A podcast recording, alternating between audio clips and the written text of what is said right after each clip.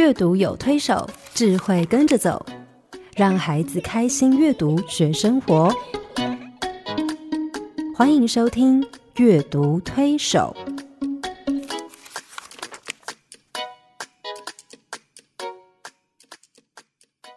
听众朋友，你好，我是黄乃玉。各位听众朋友，大家好，我是刘青燕，欢迎再次加入阅读推手。嗯，我想黄老师，我们上个礼拜谈到阅读推手最重要的目的是希望帮助每一个大人成为呃在阅读上具有推手，嗯。对，也是对孩子来说是一个幸福推手。透过阅读把幸福带给小孩，然后帮助他们去思考、了解啊，甚至追求幸福的人生。哈，呃，我们也提到呃，影响幸福的因素有三个，一个是幸福跟我们的内在素养的关系，还有幸福跟人际的关系，还有幸福跟环境的关系。哈，那上个礼拜我们谈到幸福跟内在素养的关系的时候，我们提到一件事情对我们来说幸不幸福，我们的幸福感其实取决于我们看事情的眼光跟角度。是的，还有我们的心态哈，嗯，我们如果是一个比较正向的心态，其实我们得到的幸福感会比较多。嗯，那如果我们对每件事情采取比较负面的心态看事情的话，我们就会觉得自己很不幸，即便它是一件幸福的事。是，我想啊，影响幸福的原因不只是我们个人内在素养，也包括我们跟人之间的关系。是，因为。人不可能离群所居，人一定要跟人相处在一起。我记得有一期看啊《亲子天下》杂志，嗯，他其实谈到一个研究报告很有趣，就是他提到那个为什么现在青少年忧郁症的比率会偏高，是因为我们青少年大部分时间长期看着电脑。嗯，他有一个统计数据是说。我已经忘了明确的统计数据，他有一个统计数据强调说，一个人如果每天专注于电脑的时间多长，他的忧郁指数就会提高多少。是，那如果我们越少跟人相处，嗯，我们就会觉得越孤单。对，越处在一个虚拟世界里面，我们就越容易情绪低落。对对。那其实幸福跟人是脱离不了关系的。对，嗯，其实像小 baby 也是啊，呃，他们有做研究哈，就是。当你是大人，呃，念书给小孩听的时候，嗯，那个小孩对那个声音整个故事声音的吸收，对他的整个脑的发育是非常好。是，可是你如果只是放光碟、放 CD 给他听，嗯，他其实对他没有什么呃注意。是，所以我想，呃，baby 他在学习啊，一个小孩从小在学习。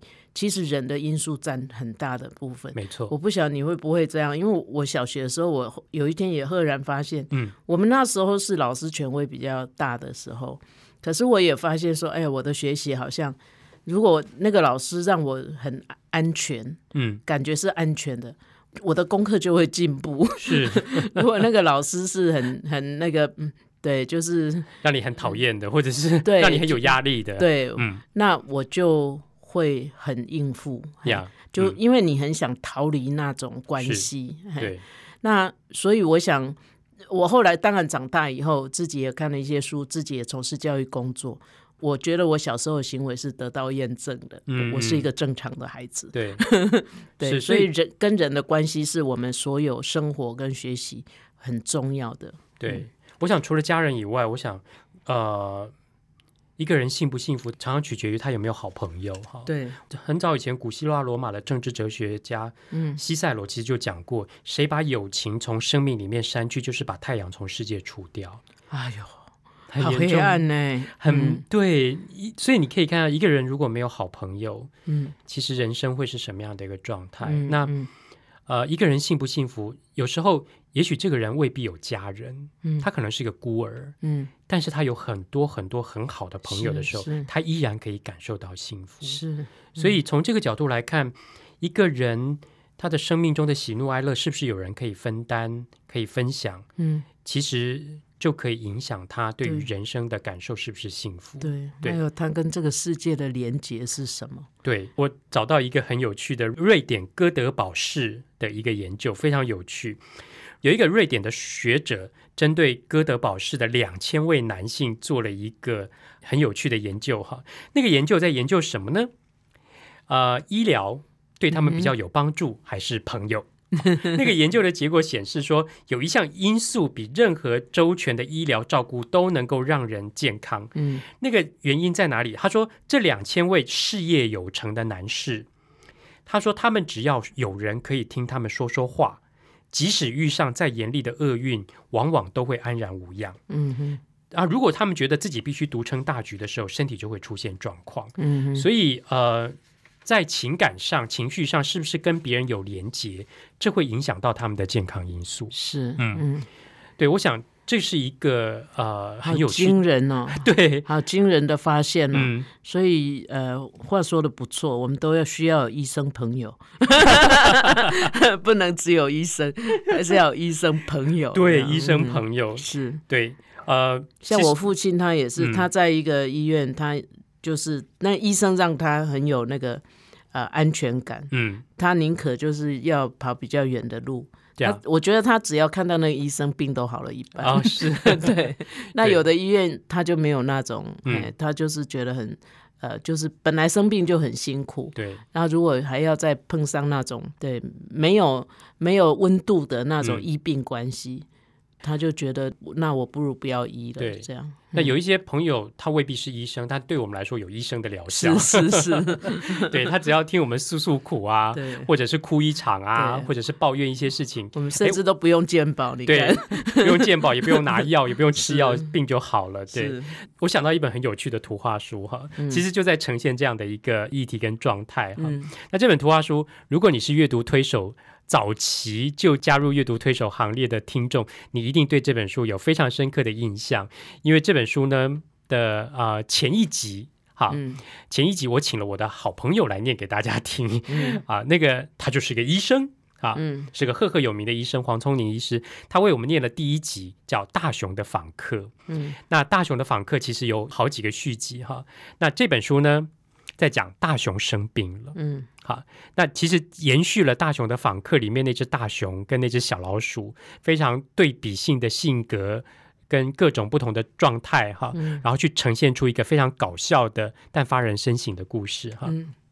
好了，有一天大熊病了，病得非常非常严重，他觉得他自己呃 什么快不行了，对，快不行了，然后那个大限之日将近哈，那偏偏这个时候小老鼠来了。他一来，他非常高兴，非常活泼的，呃，非常兴奋的跟他说：“哎，你生病了，那我来啦，我正好来看你。”然后呢，大雄就在那边唉声叹气。他说：“你唉声叹气哦，你这么不舒服，我正好有你需要的东西。”嗯，于是呢，他就从他的包包里面拿出一本诗集，开始大声的朗诵。然后呢，那个大雄说：“拜托，我都已经病得快死了，你干嘛还在那边念念诗给我听啊？我哪有心情听诗？”他说：“哦，你没有心情听诗啊？那这样好了，我来唱歌给你听好了。”于是他就开始唱歌，一笔压压，一笔一笔压。大雄就很生气的说：“你这个人有没有良心呐？你难道不知道，对于这些生病、心情不好的人，你不可以唱这么愉快的歌啊？你要唱一些比较悲伤的歌，比较 柔和的、比较感性的歌，这样才能够打动我们的心。”他说：“哦，这样啊，呃，那。”啊，既然你不喜欢唱歌的话，那我来弹琴给你听好了。他就拿了一把斑鸠琴弹。大雄这下真的受不了，说：“我快死了，我你真的是快要把我逼疯了。”于是呢，他就趴在楼梯上。那老鼠说：“哦，我可以帮你把你拖到楼上去。”于是呢，他就一路扶着大雄走到楼上去。那大雄躺在床上，那小老鼠就去煮了一锅汤，蔬菜汤给他喝。喝完以后呢，那个。大雄就说：“我快要死了，我快要死了，我觉得我应该交代一下遗言。”小老鼠说：“啊，你要立遗嘱啊？我正好有你需要的东西。”他就从包包里面拿出了笔记簿跟笔出来说：“啦，好，快说吧，你有什么遗言？来，遗嘱我帮你写好。”大雄说：“嗯，我有一双溜冰鞋。”小老鼠说：“可不可以送给我？好吧，好吧，你要就给你好了。”大熊说：“呃，我还有茶壶，哎，可不可以送给我？”大熊说：“你有没有良心啊？什么你都要？”他说：“大熊说，我还有拖把跟水桶。”小老鼠说：“送给我，送给我。”大熊说：“你到底懂不懂礼貌啊？” 他就发火了。于是他说：“我累了，你不要吵我，我要睡觉了。”于是他就倒头就睡。睡了一觉起来以后呢，哎，他觉得精神好多了。可是呢，他就看到小老鼠在旁边非常精神不振，因为照顾他一整晚。他说：“啊，你怎么样？” 我现在，小老鼠说：“我现在喉咙有点痛，且头昏。”他说：“哦，看来你需要好好睡一觉才行。”大熊跟他说：“啊，好吧，就换小老鼠去睡觉了。哎，我这张床让给你睡喽。他就让小老鼠睡在他的床上，帮他盖好被子。他说：“好，那你在这边安静的睡吧，我不吵你了。”小老鼠说：“对，这正是我现在最需要的。”这两个朋友很有趣吧？是啊，嗯嗯，其实。表面上看起来，小老鼠一直想办法让它振作起来哈啊，唱歌啦，念诗啦，操劳过度。对，可是好像大雄都觉得这不是我需要的。可是问题是，对于生病或沮丧的人，其实这是这是对他们很有帮助的做法。而且那一份心，那份心，对，那。后来反而自己 累到了，反而自己病倒了。嗯，那换成大雄来照顾他，嗯，其实这就是朋友。对，嗯，其实你刚刚在念的时候，我也想到另外呃，有有两个很好朋友，也是在图画书。里面我非常喜欢的，我知道是谁，你猜？嘟嘟跟巴豆。耶，对，其实图画书还蛮有一些这种哈，嗯，就小熊和小老虎啊，或者是青蛙和蟾蜍啊，对，哎，都是那种好朋友，对，然后他们可能呃，就是个性上有很大差异啊。体型上有很大差异，对，呃，生活习惯有很大差异，是。可是他们还能够呃配搭哦，就是说互相关心，然后呃，就接纳彼此的那个不同。对，所以我觉得呃，朋友真的难能可贵。呃，我想到一本书哈，叫书名叫做《不断幸福论》，那个作者讲过一段话，他说：“寂寞对于精神与身体都是负担，他人的支持通常是。”最有助于克服压力的良方。嗯，他人的关怀可以让艰辛的状况变得比较能够忍受。嗯，我想如果大熊在生病的时候，小老鼠没有来，嗯，小老鼠没有帮助他，小老鼠没有在旁边搞笑哈，嗯，然后我想他的病会更严重。嗯，这个不是我说的，这是小朋友说的。是，对，我就问小朋友说：“那小老鼠真的没有帮上忙吗？”他说：“有。”嗯，小老鼠如果没有来，大熊会病好几天。嗯，可是小老鼠来了以后，大熊只病了一天就好了。嗯，可是换小老鼠倒霉。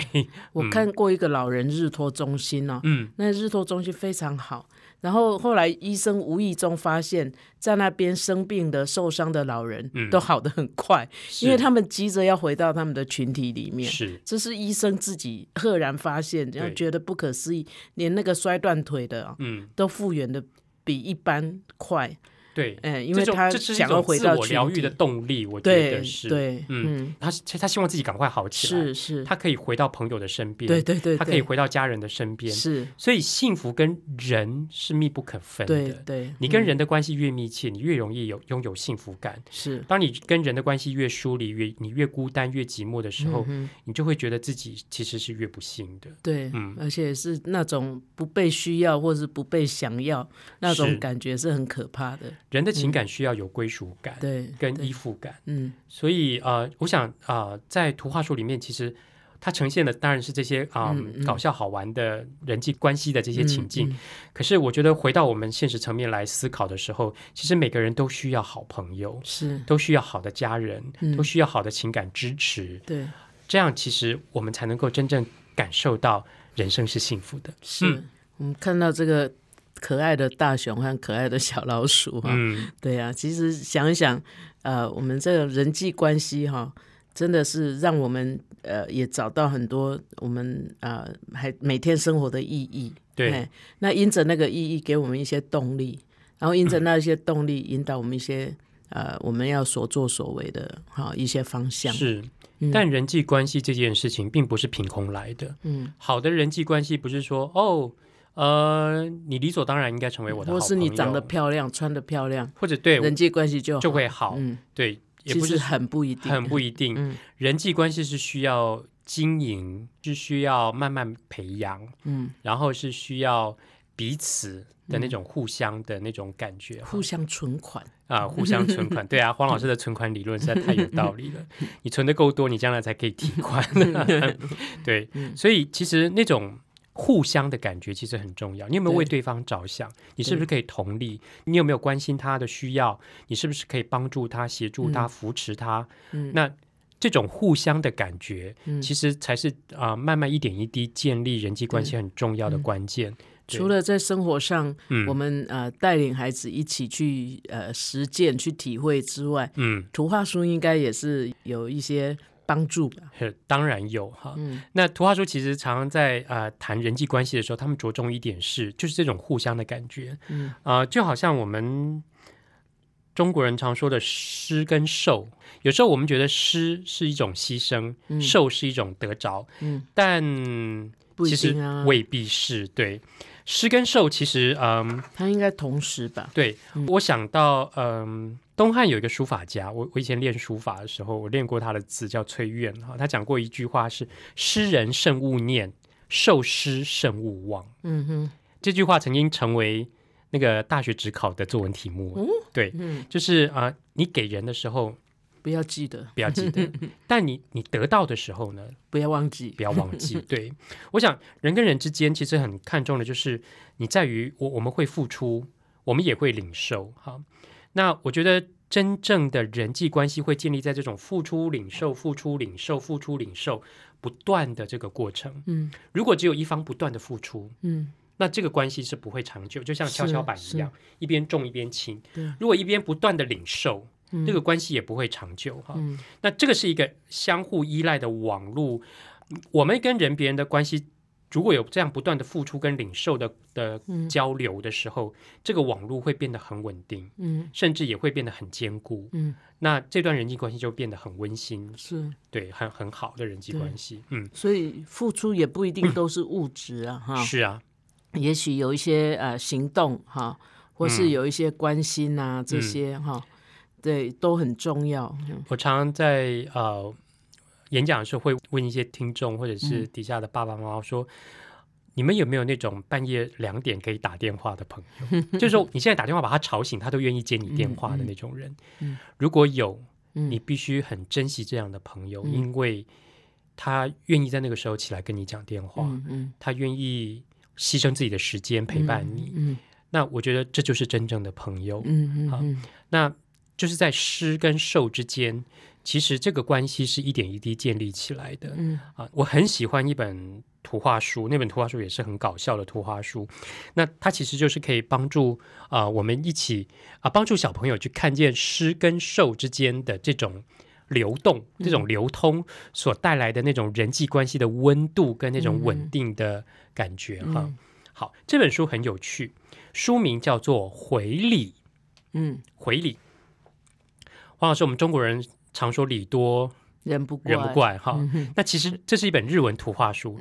日本人其实更看重哦，送礼回礼这件事情，他们就搞勒手，搞勒手，对，很搞勒手，很多礼哈。对，那你送礼给，你知道我我曾经送给一个嗯，就日本来来的朋友，然后我就送了一些礼物给他。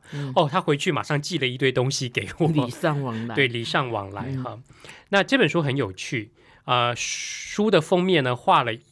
啊，一个狸猫太太跟她的小孩，还有狐狸太太跟她的小孩，他们一起在分享两篮草莓哈。嗯，但这本书的封面其实是这本书的结尾，嗯，故事的最后的结尾，嗯。那你必须了解故事整个的进展过程，才会知道为什么会有这样的结果。嗯，好，回礼。啊，狐狸太太呢刚搬家，搬到狸猫太太家隔壁。于是搬家的第一天就决定去拜访他的新邻居喽。然后呢，他就拿了一篮刚采的草莓送去给狸猫太太，跟狸猫太太说：“哦，狸猫太太你好，我刚搬到你们家隔壁，这是呃很新鲜的草莓，呃不成敬意，你就收下来吧。”啊，那狸猫太太觉得。哇！我收了人家的礼物哎，他回去想说，那我要送什么当回礼呢？于是他想到他采了一些竹笋，于是就送了一些竹笋过去，说：“哎呀，狐狸太太，谢谢你送给我那么棒的礼物。呃，这些不怎么值钱的竹笋呢，就当做是回礼吧。”狐狸太太这下又收到礼物了，她心里想说：“哎呀，我不能白收人家的礼物，总得送一点回礼吧。”于是她拿了一个花瓶跟一瓶花，哈，就送到狸猫太太家去，说：“狸猫太太，这个东西不怎么值钱，呃，就请你收下来吧，当做回礼的回礼吧。你刚刚送我的回礼的回礼吧。”狸猫太太就很高兴的收下了。收下以后，她又在开始想说：“哎呀，糟糕了，我收了人家的礼物，应该要送回礼回去。”于是他就抱了一个陶瓮走到狐狸太太家，就跟狐狸太太说：“狐狸太太，这个陶瓮不怎么值钱，呃，就请你收下吧，就当做是回礼的回礼的回礼吧。”嗯，那这下又换谁要送回礼了？狐狸太太，她就拿了椅子跟椅垫，就走到狸猫太太家去，说：“呃，狸猫太太，刚刚谢谢你送我那么棒的礼物，那呃，这个椅子跟椅垫呢，就当做是回礼的，回礼的，回礼的，回礼吧。啊，四个回礼了啊，对，好累哦。那接下来换 狸猫太太，这下送什么东西过去？桌子跟桌巾，然后就说这个不怎么值钱的桌子跟桌巾呢，就当做是回礼的，回礼的，回礼的，回礼的，回礼吧。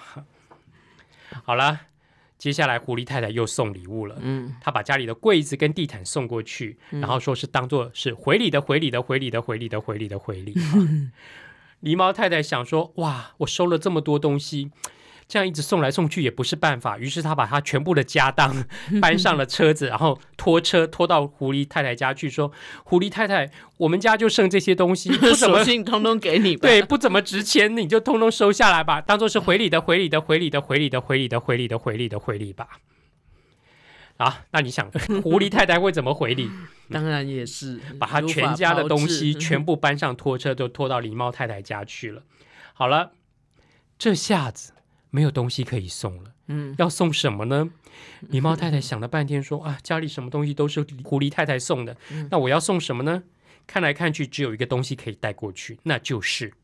小孩，他们家的小狸，于是他就拖着他们家的小狸走到狐狸太太家去，说：“呃，狐狸太太，谢谢你送我那么多礼物，这是我们家的小狸，不怎么值钱，就请你收下，当做是回礼的，回礼的，回礼的，回礼的，回礼的，回礼的，回礼的，回礼的，回礼的，回礼吧。我每次在念回礼的时候，小朋友都会一直跟着我一起念。嗯，好了，后来。”人家既然已经把小孩送过来了，狐狸太太要怎么表示呢？也只好把自己的小孩送送过去当回礼。这下狸猫太太想说：完了，现在连小孩都别人送的，我还有什么可以送呢？于是他就自己走到狐狸太太家去，说：“狐狸太太，不好意思，呃，谢谢你送我那么多很棒的礼物，呃，我已经没有东西可以送了。那接下来我只好把我自己，我不怎么值钱，我就只好把我自己当做是回礼送给你了。”那这下换狐狸太太也走到狸猫太太家去，也把自己当做是回礼送给狸猫太太。可是后来他发现狸猫太太家里没人，只有他的小孩小狐狸在。然后呢，而且他们全家的东西都是他的。他想说，哎，这下我不就等于又。回到我又搬家了，对不对？又搬了个新家，从他的那个原来的家搬到狸猫太太家去。哎，那刚搬家，是不是应该再送点东西去给我的新邻居呢？嗯，于是他想了想，说：“好吧，那我再去采一篮草莓好了。”于是他到山谷那边要采草莓的时候，发现哎，狸猫太太他们一家人已经提早一步在那边采草莓了。他说：“哎呀，你也来采草莓啊？”狸猫太太说：“对呀，因为我想我刚搬新家，应该要送点礼物过去给你，所以我就来采了一些草莓吧。”那狐狸太太说：“哎，我也是这么想，哎，好吧。”于是他们就两家人愉快的采着草莓。采完草莓以后，那天晚上，狐狸太太家跟狸猫太太家愉快的吃着晚餐，度过了愉快的一天。两家人就因此这样变成了好朋友。后来一起回到封面，他们一起采了草莓，在山坡上吃着草莓。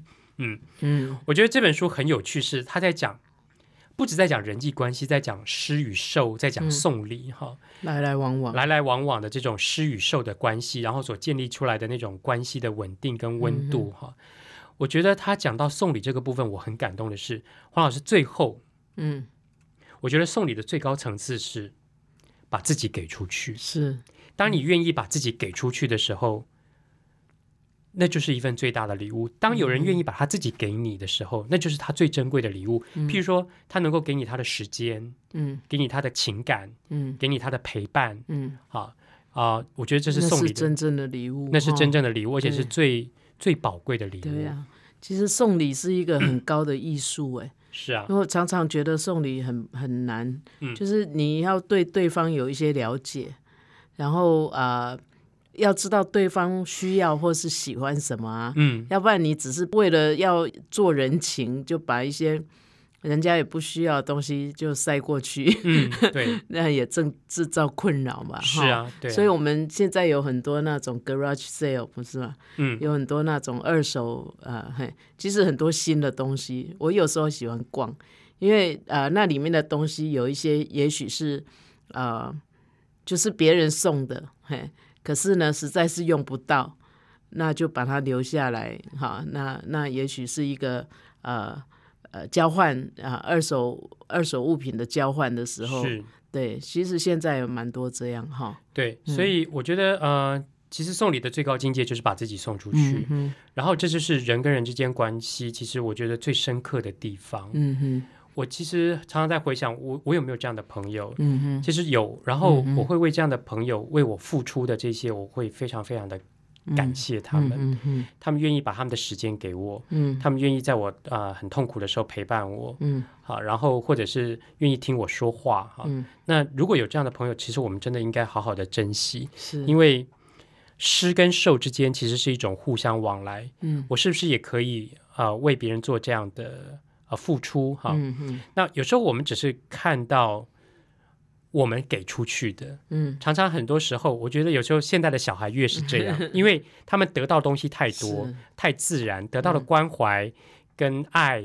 太多，他们啊、认为理所当然，嗯所以他们会只觉得说我得到的够不够多，却没有想到说我为别人付出的够不够多。对，所以我觉得《回礼》这本书其实给孩子其实很好的提醒。你知道我在教会跟小朋友讲这个故事的时候很有趣，我就会跟他们说，嗯。呃，你们平常有没有收过礼物啊？他们说有。你知道我讲故事对象是幼稚园小朋友，我说你们有没有收过礼物啊？有。那你们有没有送啊、呃回礼给别人？嗯没有。所以我就就我就带他们思考说，如果今天爸爸妈妈或爷爷奶奶送你礼物，你要送什么回礼给他们？嗯有的小朋友就说送亲亲啊，送抱抱啊，那个最好，对啊，或者是环保了，或者是 打电话呀、写卡片啊，这样。那天聊到最后的时候，我觉得很有趣，我就跟他们说：“哎，今天阿达叔叔来跟你们说故事，说这个故事是我送你们的礼物哦。那你们要送什么回礼给我呀？”小孩子一片沉默，突然有一个大班的男生说：“那我送你一个抱抱好了。”嗯然后呢，他就起来抱我一下，哦，我很感动。嗯就其他小朋友说：“那我也要，我也要，我也要。”你知道我那天得到好多个抱抱，那我就跟他们说：“好，那我下个礼拜会继续来跟你们讲故事，就当做是回礼的回礼。嗯，对，那我想在那个过嗯程里面，小孩就实际的去体会、感受到礼尚往来这件事情。对嗯，对呀，也可以建立很好的友谊。对嗯。对呀。好棒哦。呀，嗯。我们先休息一会儿。好家庭联播网，中部地区古典音乐台 FM 九七点七，北部地区 Bravo FM 九一点三。礼尚往来哦，是维持人际关系很重要的一个学问啊，是，也是一个艺术嗯啊。怎么样能够适度的表达自己的关心跟善意，然后也不要造成呃彼此太多的压力哈、那我想人际关系呃更深层的哈、嗯，应该还有一些吧，因为我们常常说好朋友就是有福同享，有难同同当，嘿，嗯，那可是呃，在维持关系里面，那个福跟难，我们要怎么嗯。去、呃去看待呀、嗯，嗯。对，因为呃，很多人只是可以跟你同享快乐，嗯，但是真正遇到问题的时候，他们跑得比谁都快。是。那其实遇到难的时候，才能够真正考验 是不是真正的朋友？是不是真正的朋友。这个道理我们大家都知道。嗯，嗯那他是不是可以跟你啊、同甘？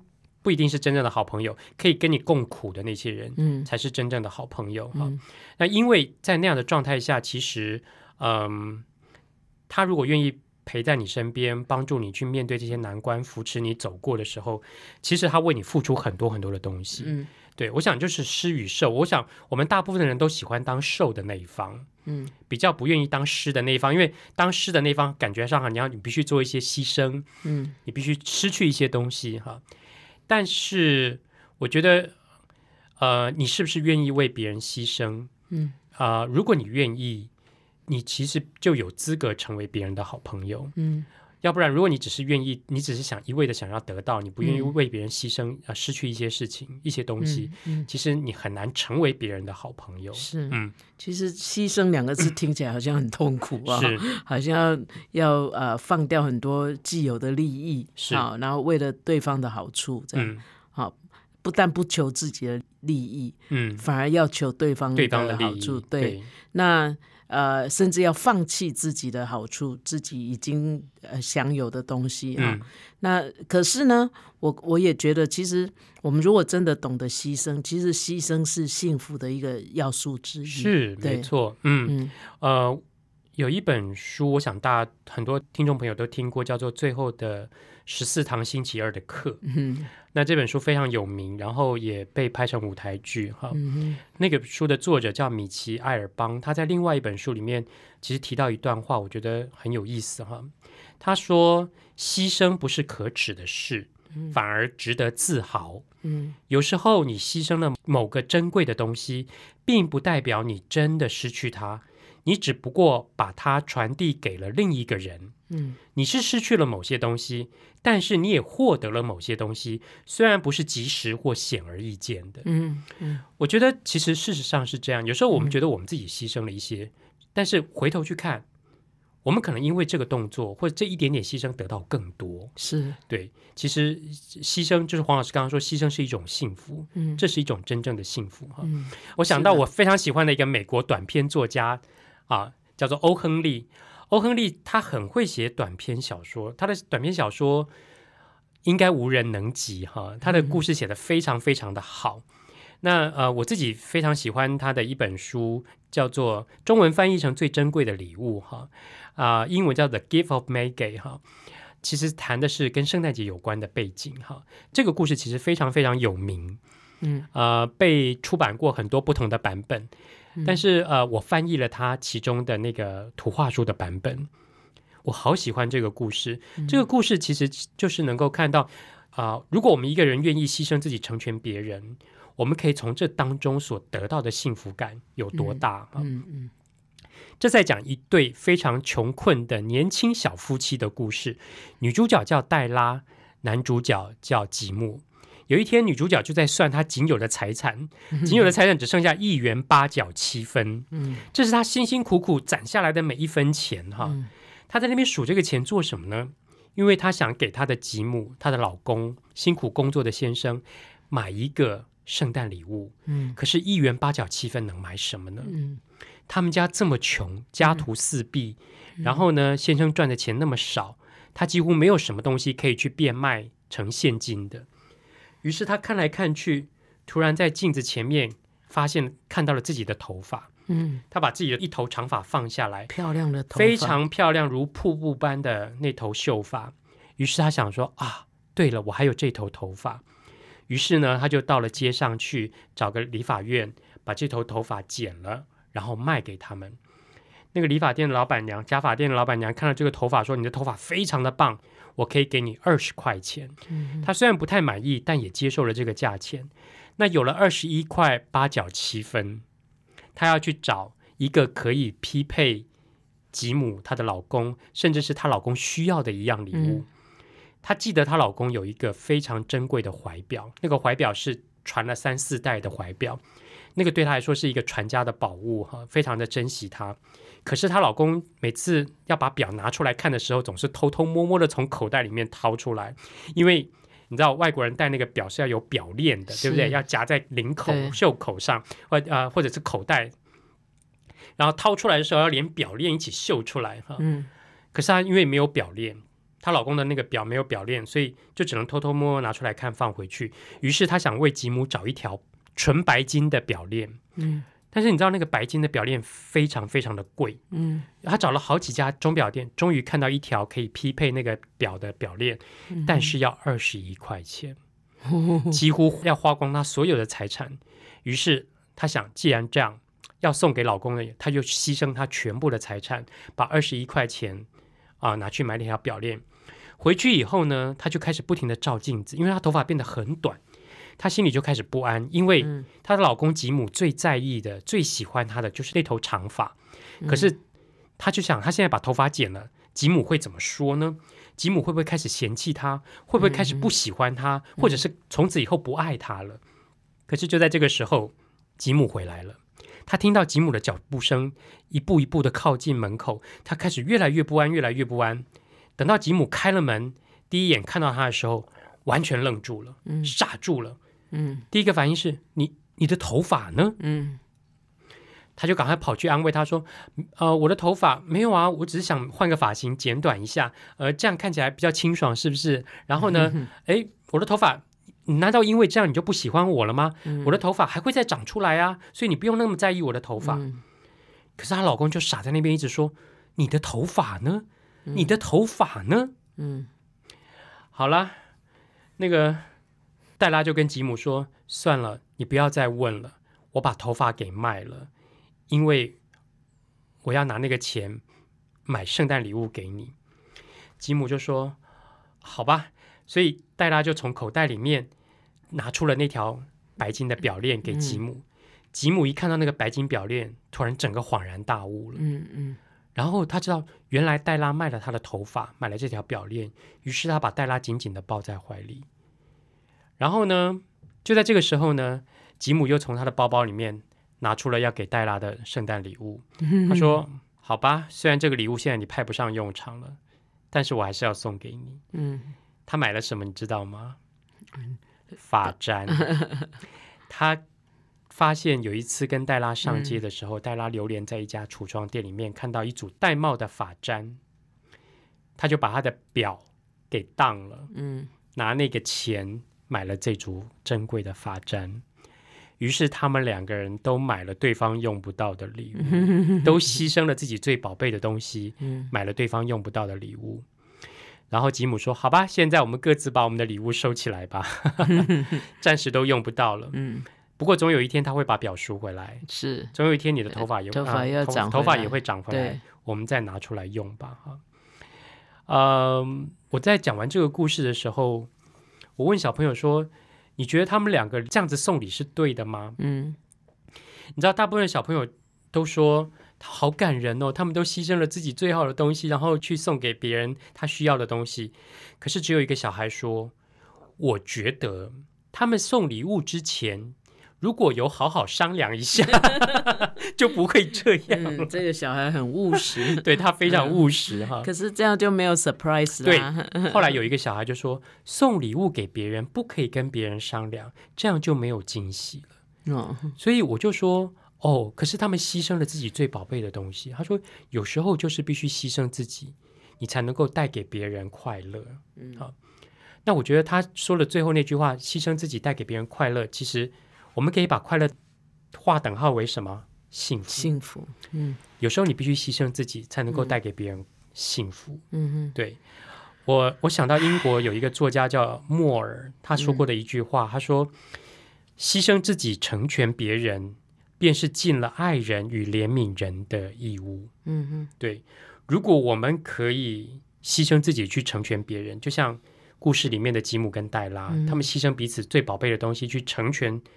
对方最想要的哈，嗯哼，其实他们已经彰显了爱人的一个最高的境界，嗯哼，嗯，牺牲真的是一个很重要的功课哈，对，因为我是想到亲子，嗯，有时候父母觉得哇，生了一个孩子做好大的牺牲哦，他本来可以去参加同学会的，他本来可以呃维持一个很好的身材的，嗯。啊，为了当父母。他们都要放弃那些，嗯，就放弃那个机会，他们觉得是很大的牺牲。当然，我想那样也很了不起啦。好，可是你那个牺牲，如果是变成是跟对方所求的一个条件，是，那就不是牺牲，不是真正的牺牲。对，不要老是跟孩子数算，说你看我为了你，我本来薪水很高的，放弃了多少东西？对对对，我觉得那种牺牲就让人家觉得有一点。有一点失了味，嗯，失去原原来的好的味道，对，嗯，所以那个那种其实反而得不到幸福，你反而会落入一种恶性的循环，嗯，觉得说我为什么这么命苦，嗯，为什么要为你牺牲这么多，嗯嗯，我我为什么不能追求我想要的，嗯嗯，但如果换一个角度来看。啊，我们牺牲，也许真的表面上我们失去了一些，但我们成就了一个孩子的生命，成就了一个孩子美好的人生。就像我们父母如果每天愿意牺牲一点时间陪孩子读一本好好看的书，啊，也许表面上你是牺牲了一些自己的时间，嗯，那个时间你可以用来做很多你想做的事，嗯，但是。每天每天牺牲这一点点时间来陪伴孩子一起阅读，其实那也不算牺牲，因为你可以换个角度去享受啊。对啊，你也在享受在一本书里面。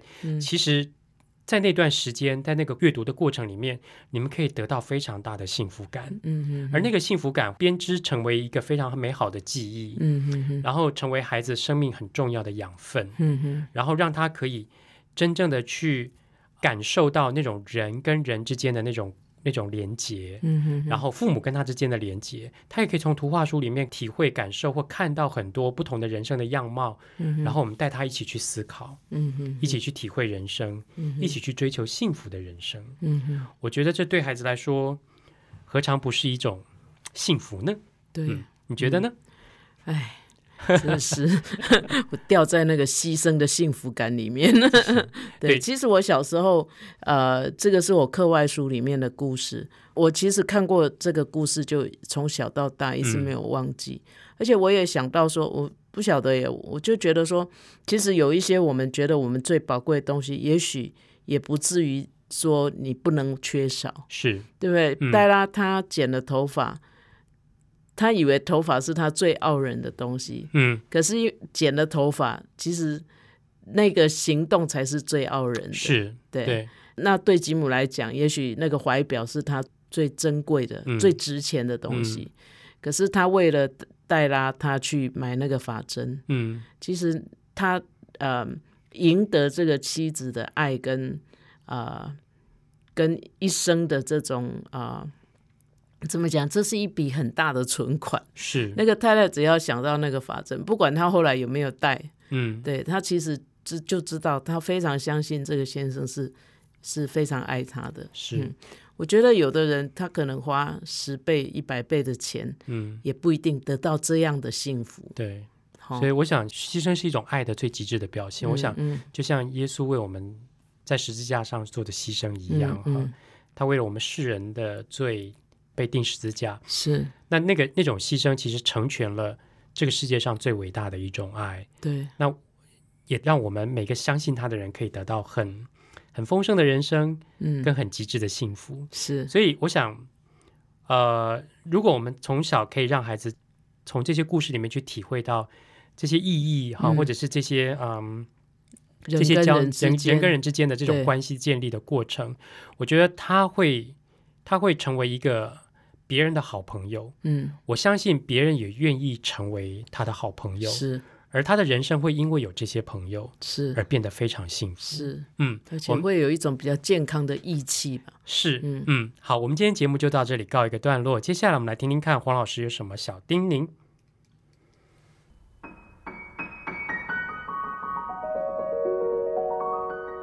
乃玉老师的阅读小叮咛。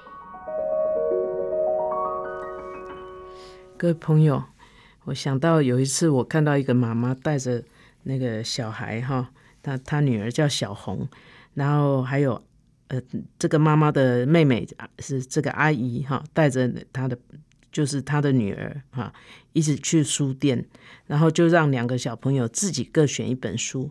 那这个小红呢，一边在书架前面浏览，一边就低声的说：“嗯，现在是四月，有复活节。”主日学老师让我们画小兔子、捡复活蛋。